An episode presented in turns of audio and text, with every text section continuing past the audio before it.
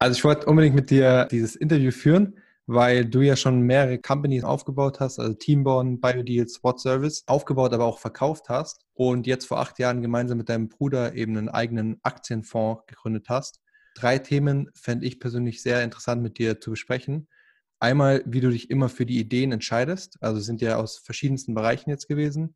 Dann, wie du dafür Geld einsammelst, also welche Unterschiede du gemerkt hast bei den verschiedenen Companies und welche Learnings du daraus gezogen hast und wie du die Firmen dann auch wieder verkaufst. Mhm. Genau.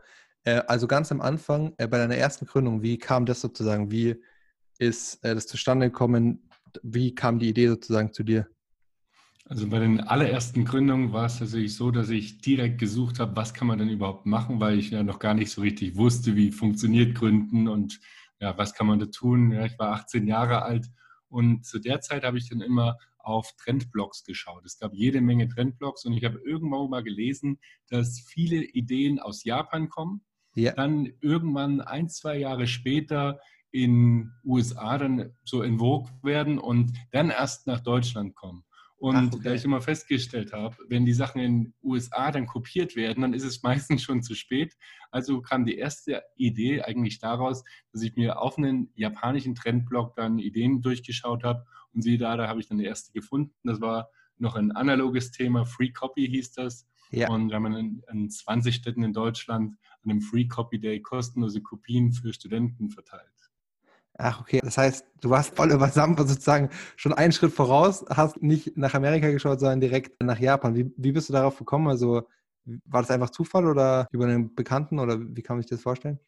Also, es gab damals diese Website, die gibt es auch heute noch, die heißt Think Basic oder irgendwie sowas. Und die hatten diese Trends immer äh, berichtet darüber und die hatten eben diese Studie, dass in Japan so viele, viele neue Ideen auf den Markt kommen. Und ich muss sagen, ich war dann extra deswegen, um mal zu schauen, wie es denn da so abgeht, auch mal selber zweimal jetzt schon in Japan, weil ich so fasziniert davon bin. Ja. Und wirklich, wenn man dorthin fährt und einfach mal dort eine Weile lang lebt und die Zeit verbringt, dann siehst du so viele Sachen, die bei uns noch so unvorstellbar sind, dass man wirklich davon ausgehen kann, ja, die setzen neue Trends und das, auch heute würde ich das noch unterschreiben, findet man Sachen, die man in Deutschland einfach so auch umsetzen kann. Und die Kultur okay. ist ja doch sehr ähnlich, ne?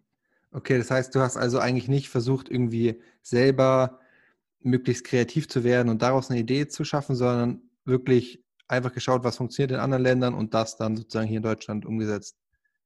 Ja, also ich hatte gar keine andere Wahl. Ich hatte noch nie gegründet oder irgendwas. Äh, ich wusste nicht, was das ist und kam dann über so einen studentischen Wettbewerb, der hieß 5-Euro-Business, wo man ja. mit 5 Euro Startkapital was gründen sollte, äh, in kurzer Zeit dann wirklich ein Geschäft aufbauen sollte. So kam ich dann dazu. Es gab auch ja, vor dem Free Copy noch ein, zwei kleinere Sachen, die ich gar nicht mal als Startup erwähne, ja, also die in dem gleichen Rahmen dann entstanden waren. Aber okay. die waren alle eben nur auf diesen Projektbasis und dementsprechend ja, zählen die nicht in meine Liste meiner Startups mit rein.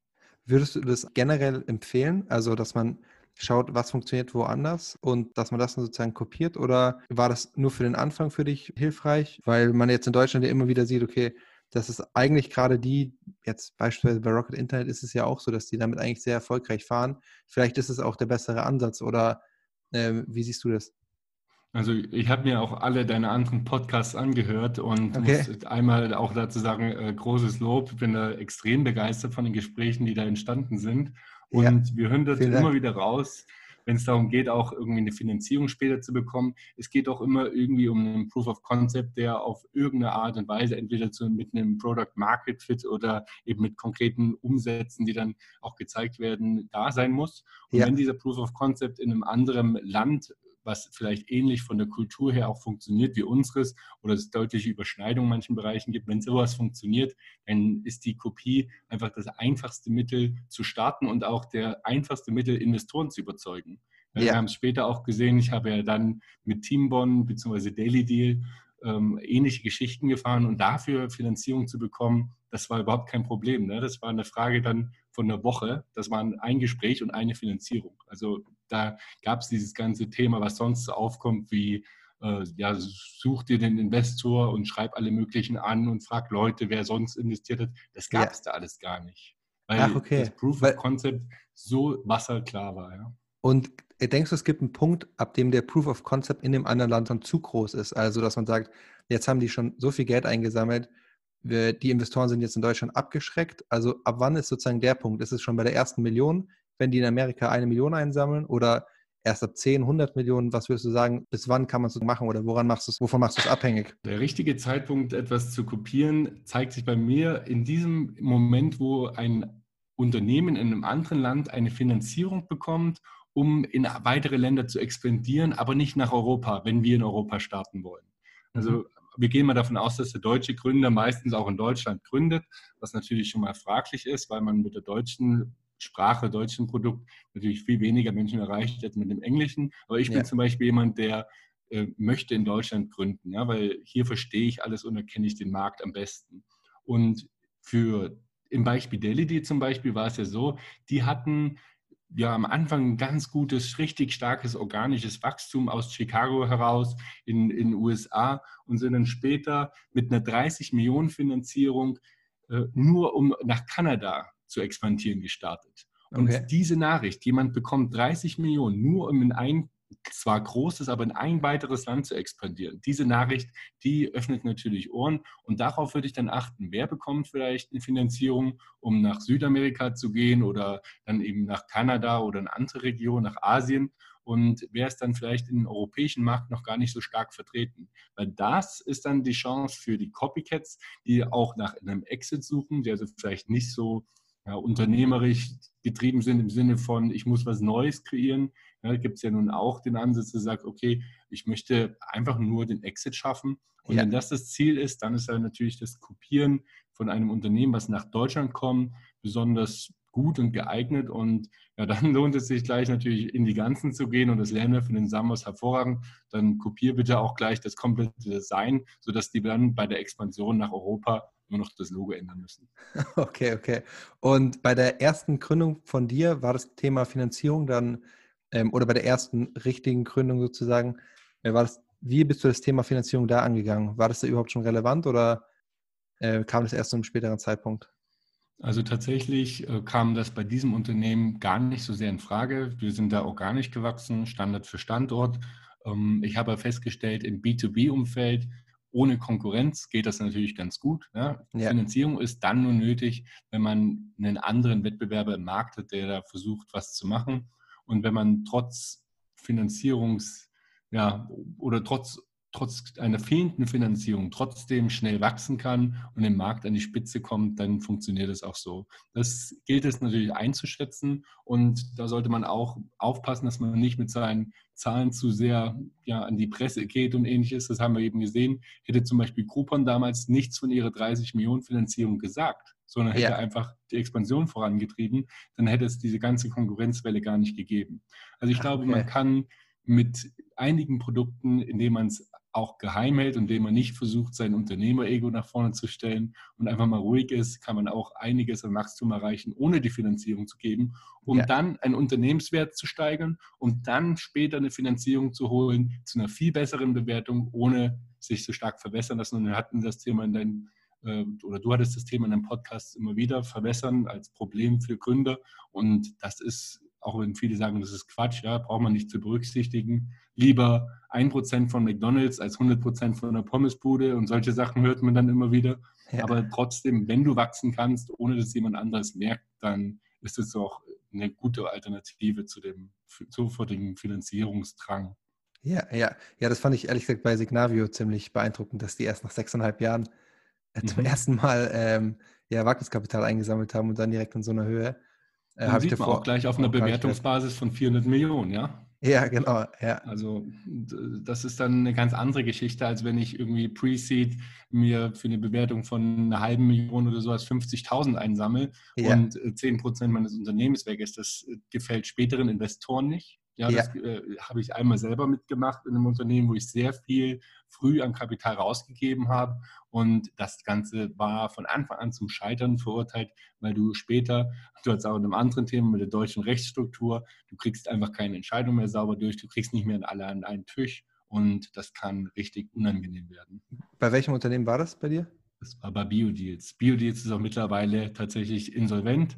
Ähm, war eigentlich zu der Zeit ja größte Bio-Website Deutschlands und äh, recht erfolgreich. Ja. Wir haben dann in der einen oder anderen Sache vielleicht ein bisschen überheblich zu groß gedacht, wollten den kompletten Markt auch im Offline-Bereich dann irgendwie verändern und haben dafür wahrscheinlich auch ein bisschen zu viel Geld ausgegeben, statt uns auf unser Kernprogramm Online-Deals auf nachhaltige Produkte zu konzentrieren. Und das hat dann zusammen mit der Investorenstruktur, Mitarbeiterbeteiligung, damals noch mit äh, nicht stillen Beteiligung, sondern echten Beteiligung, was ja. alles lahmgelegt hat. Ja. Und dann kamen verschiedene Klagen, Bildrechtsklagen und ähnliches, alles noch auf das Unternehmen zu in hohe fünfstelligen Beträgen und dann war es einfach vorbei. Okay, das, das Thema hatte ich jetzt ehrlich gesagt nicht auf dem Schirm, aber ist, glaube ich, auch für sehr viele interessant, weil gerade in Deutschland, da hatte ich jetzt auch vor kurzem nochmal einen anderen Bericht äh, dazu gelesen, äh, ist ja noch immer diese Angst vor dem, vor dem Scheitern viel, viel höher als in anderen Ländern anscheinend.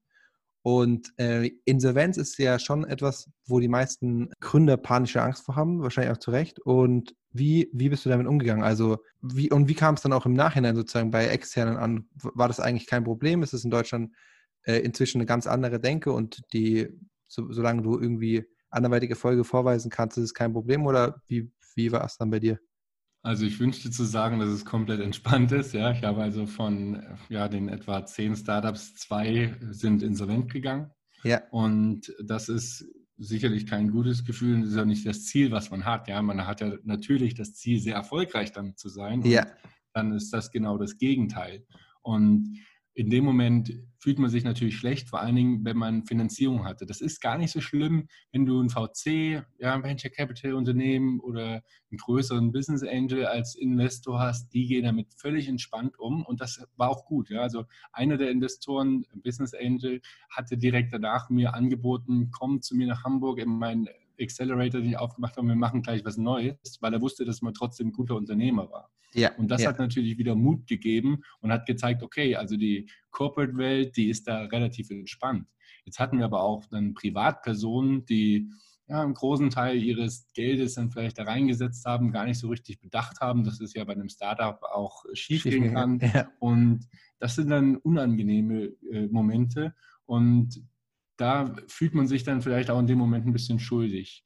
Und was jetzt die öffentliche Aufmerksamkeit angeht oder so, das ist wahrscheinlich sehr stark typabhängig. Also ich kann mir vorstellen, dass der ein oder andere ja, sich begräbt oder sowas vor Kummer in dem Zeitpunkt, aber ich glaube, da kann man wirklich mitgeben, es kann passieren, vor allen Dingen bei den Modellen, die jetzt da draußen sind, wo ja, Millionen Bewertungen aufgerufen werden, ohne einen Cent Umsatz zu machen. Ja. Ähm, da ist es einfach ja, wahrscheinlich Standard, dass man einfach hohes Risiko fährt und dann auch mal vor die Wand fahren kann. Die fühlen sich auch meistens nicht schlecht, die Leute, die irgendwie diese Summen raisen und dann das Verballern des, das Geld, ohne darauf zu achten, auch teilweise.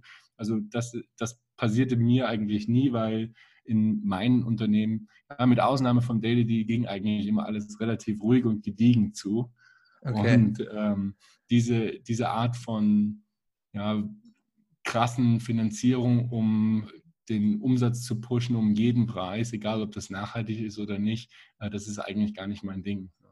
Okay, okay. Jetzt ist es ja so, dass du dann danach eigentlich nochmal extrem ja, erfolgreich geworden bist, aber in einem komplett anderen Bereich. Und zwar hast du mit deinem Bruder dann eben den Alpha Star Aktienfonds gegründet. Wie hat sich das Fundraising dafür unterschieden von dem Fundraising für die Startups? Das ist eine ganz andere Welt. Also deswegen war es auch so spannend. Ich hatte 2006 schon das ganze Thema als Aktienclub gegründet. Das war der Alpha Star Aktienclub. Und wir hatten einfach für ein paar Freunde, bekannte Unternehmer, die wir in unserem Netzwerk hatten und Familie vor allen Dingen, hatten wir Geld angelegt. Das ging dann bis zwei Millionen Euro. Ja. Und mit dieser kleinen Summe haben wir dann 2014, also vor ja, knapp fünfeinhalb Jahren, den Aktienfonds gegründet. Und der Alphaster Aktienfonds ist jetzt auf einem Volumen in beiden Fonds, die sind jetzt auf 39 Millionen gestiegen. Und das ist vom Fundraising allerdings ein ganz anderes. Wir, man kann es ähnlich führen, wie das in der Startup-Welt ist. Es gibt zwei Arten von Investoren auch hier. Ja. Du hast die privaten Investoren, das sind also ganz normale Anleger, die ja. Geld geben. Und du hast Investoren, die wie zum Beispiel Banken, Versicherungen, ähm, andere Vermögensverwalter und ähnliches, die dann als institutionelle Unternehmen reingehen. Und vielen von denen, auch Vermittlern, denen muss man eine hohe Provision geben. Und wenn man das tut und dann noch eine gute Rendite hat, dann kriegt man auch Volumen. Jetzt hatten wir allerdings darauf verzichtet und haben gesagt, nee, wir möchten eigentlich in unserer Struktur so bleiben wie bisher. Wir möchten fast alle unsere Anleger kennen und auch Privatanleger haben.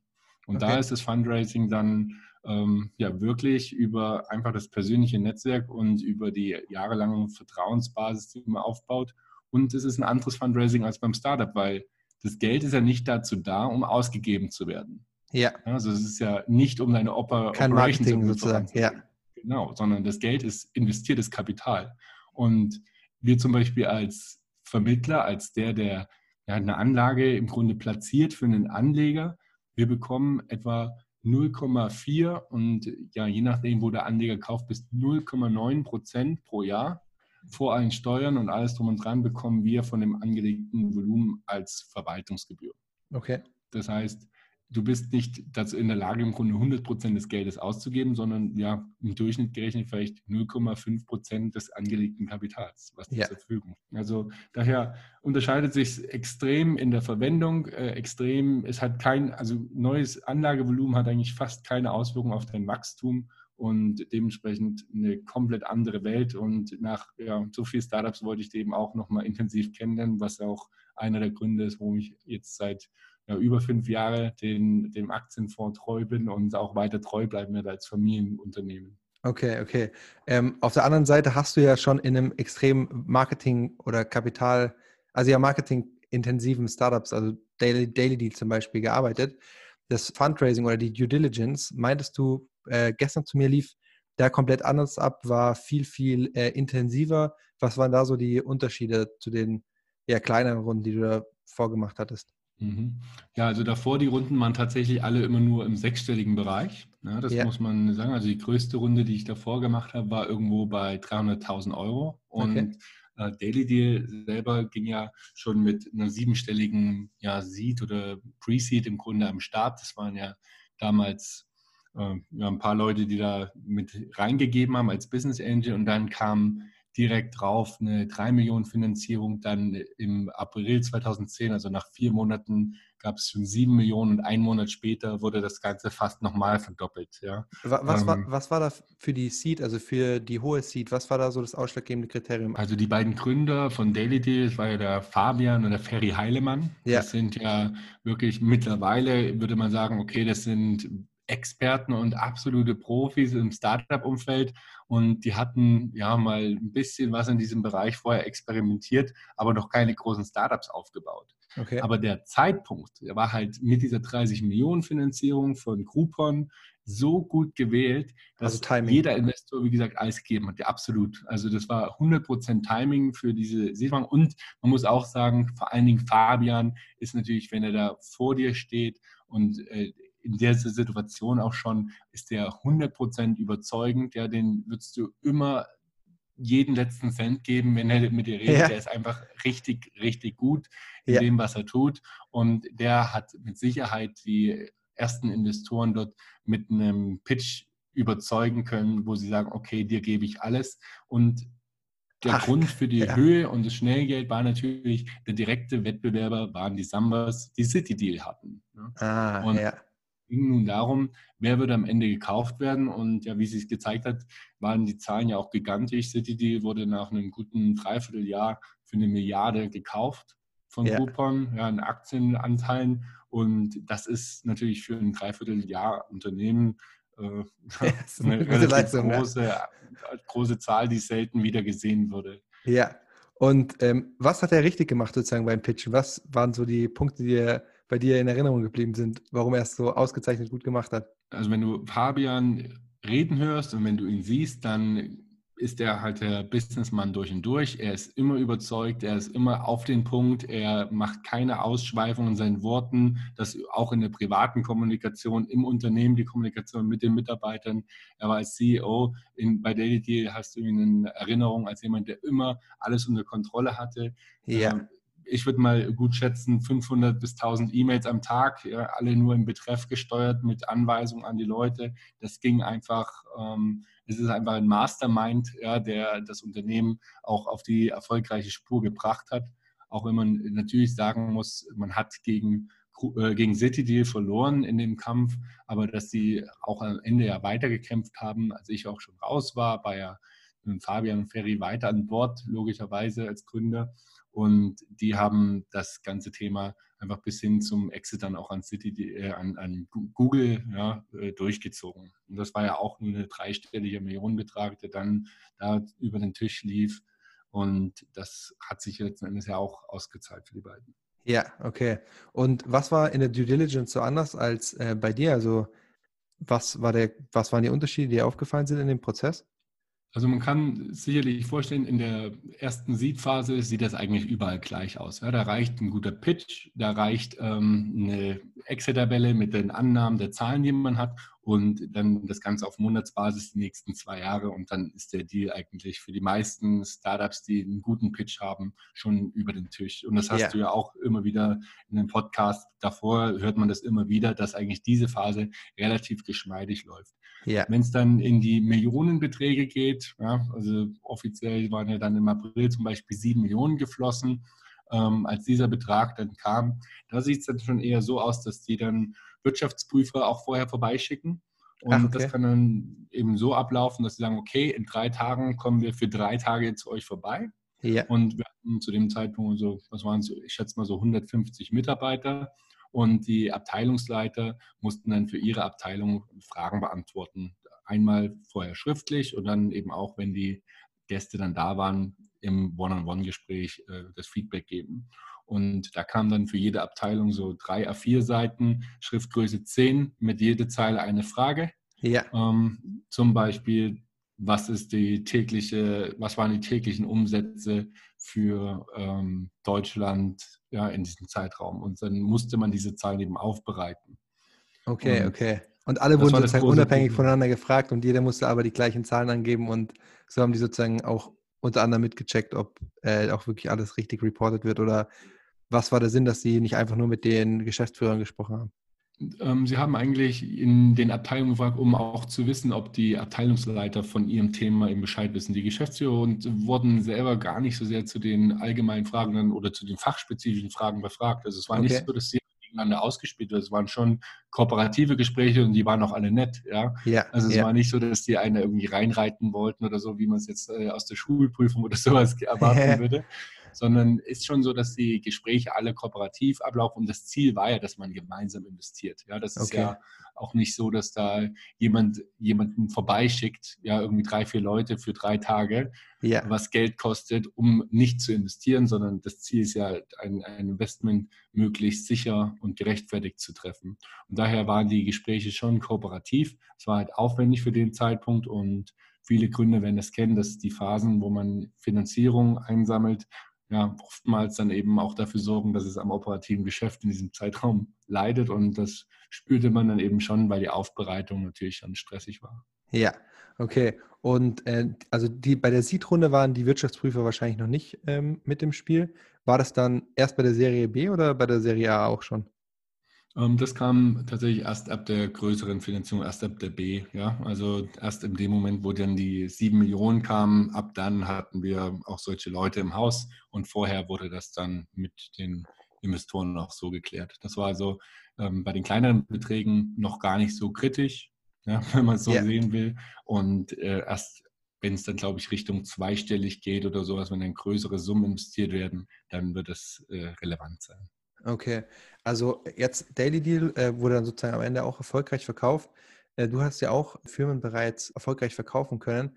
Wie bist du da vorgegangen oder wie war dein Prozess? Wann hast du dich entschieden, okay, ich verkaufe die Firma und, und an wen verkaufe ich die Firma? Wie, was war da so der, der Ablauf, an den du dich da gehalten hast? Ja, also es gibt äh, zwei Phasen, in denen man verkaufen kann, äh, meines Erachtens. Die eine ist die, wenn es schlecht läuft und die andere ist die, wenn es gut äh, läuft. Also ja.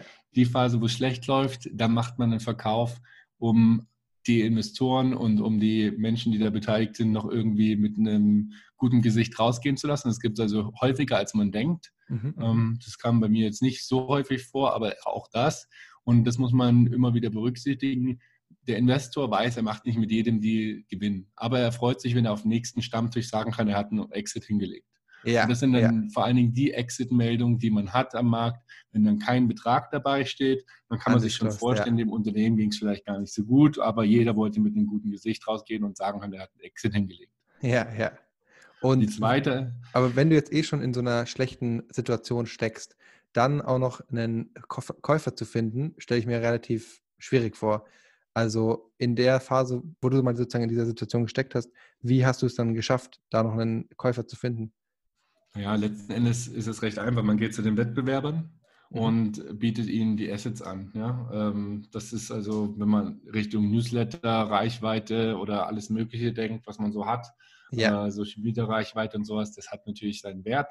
Und auf diese Reichweite wird dann zwar noch unter deinem Namen, aber wird dann eben plötzlich ein neues Produkt äh, platziert. Und es ist heute nicht mehr ganz so einfach möglich, dass man jetzt einfach ähm, den, das Logo ändert und dann an die gleichen Leute im Newsletter noch seine neuen Nachrichten plötzlich schickt. Ne? Ja, Aber auch ja. das kann man eben dann so als branded Newsletter oder sowas, äh, wird das auch noch gemacht.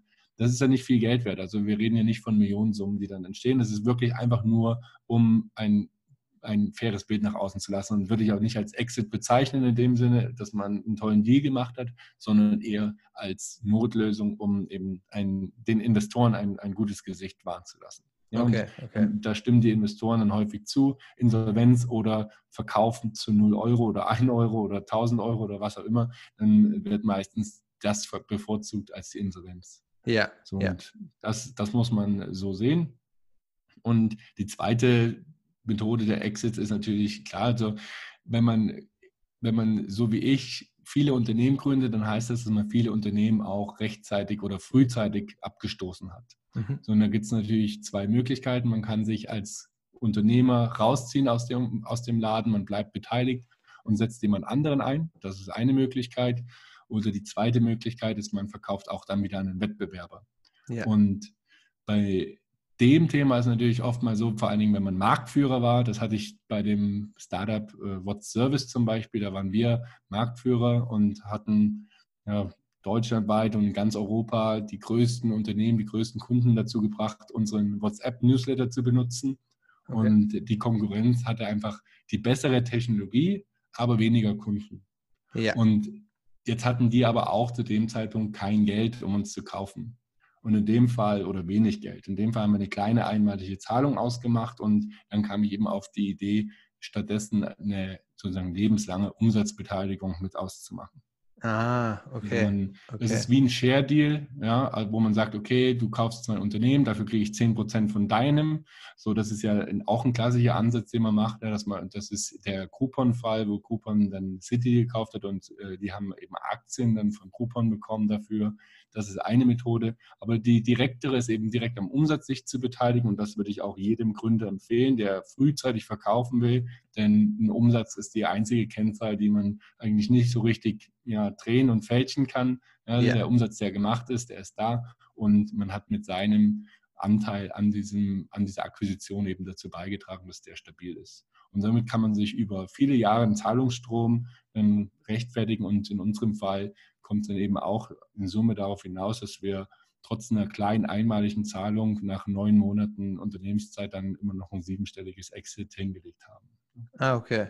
Und ähm, jetzt ist es ja so, dass die Zahlung, also die, der Verkauf dann sozusagen in dem Fall erfolgreich war. Wie lange hat das dann sozusagen gedauert oder wie lange hat es gedauert, bis du dann wirklich das Ganze ausverhandelt hattest und der ganze Deal durch war? Drei Tage.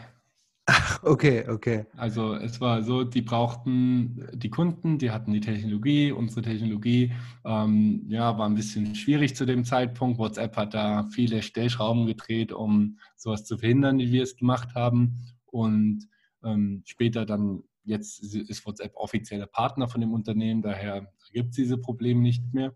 Ja. Aber zu dem Zeitpunkt war das eben gefährlich. Und wenn wir mit all den großen Kunden, da reden wir also von Bayern München, ARD, Bild-Zeitung und so weiter, also wirklich alle großen Namen, die du dir vorstellen kannst in der Medienwelt, waren dann dabei. Okay. Und wenn unser Service technisch gescheitert wäre, dann ja, hätte auch kein anderes Unternehmen mehr Spaß gehabt in dem Markt, dann hätte keiner mehr mitgemacht. Ja, ja. Ja, und dementsprechend war der Druck auch von Käuferseite sehr hoch, einen guten Deal zu machen. Und wir haben in einen Deal verhandelt, der ja eigentlich gar nicht verhandelt wurde, sondern es wurde im Grunde unser Angebot direkt angenommen. Und dann war ein Tag später die Unterschrift da. Wir haben auch sofort einen Notartermin gemacht.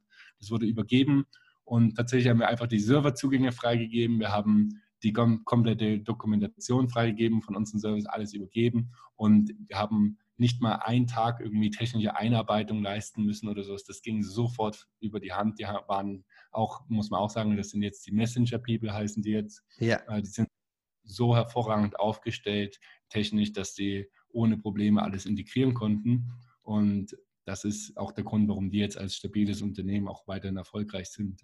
Okay, also kurzer Prozess sozusagen am Ende des Tages. Ja, und das kann ich auch nur empfehlen. Also ich bin immer verwundert, wieso so viele Unternehmen dann, wenn sie starten, in allen möglichen Ländern in der Welt gleich Offices aufmachen ja, in der, im ersten Monaten und wieso sie ihr Unternehmen so komplex strukturieren, dass es ja. extrem schwer wird, dann eine Integration durchzuführen. Und wenn ich eins gelernt habe, eigentlich in den kleineren oder in den ersten Unternehmensjahren oder im ersten Unternehmensjahr selbst, dass man alle seine Daten so einfach aufbereitet und klar, dass sie in alle Prozesse einfach integrierbar sind, keine Sondersoftware benutzen, äh, nichts Besonderes, aber eben auch nicht alles nur auf Excel aufbauen, sondern alles schön digital in Datenbanken reintun und in, aufs Kleinstmögliche runterbrechen. Bei DailyD zum Beispiel hat man in der Due Diligence richtig Probleme, weil wir alle Zahlen, alle Reportings bisher auf Wochenbasis geliefert haben.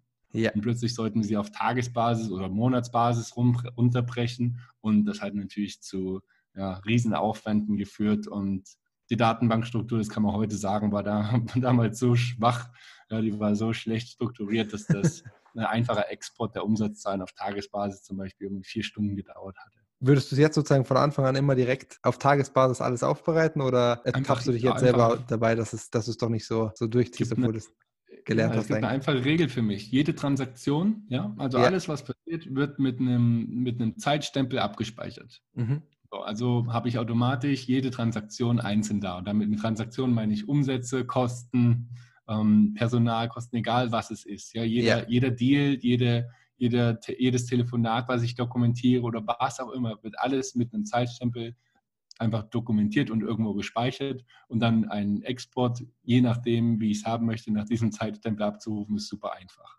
Ja. Und wir haben halt damals zum Beispiel einfach gesagt, was ist jetzt das Tagesergebnis und das irgendwo aufgeschrieben, der Tagesumsatz und dann waren die einzelnen Daten eben nicht mehr einzeln zur Verfügung. Und das macht es ja heute, muss man auch sagen, die Technik damals äh, das ist zehn Jahre her, ja, das im Verhältnis zu heute ist nochmal eine ganz andere.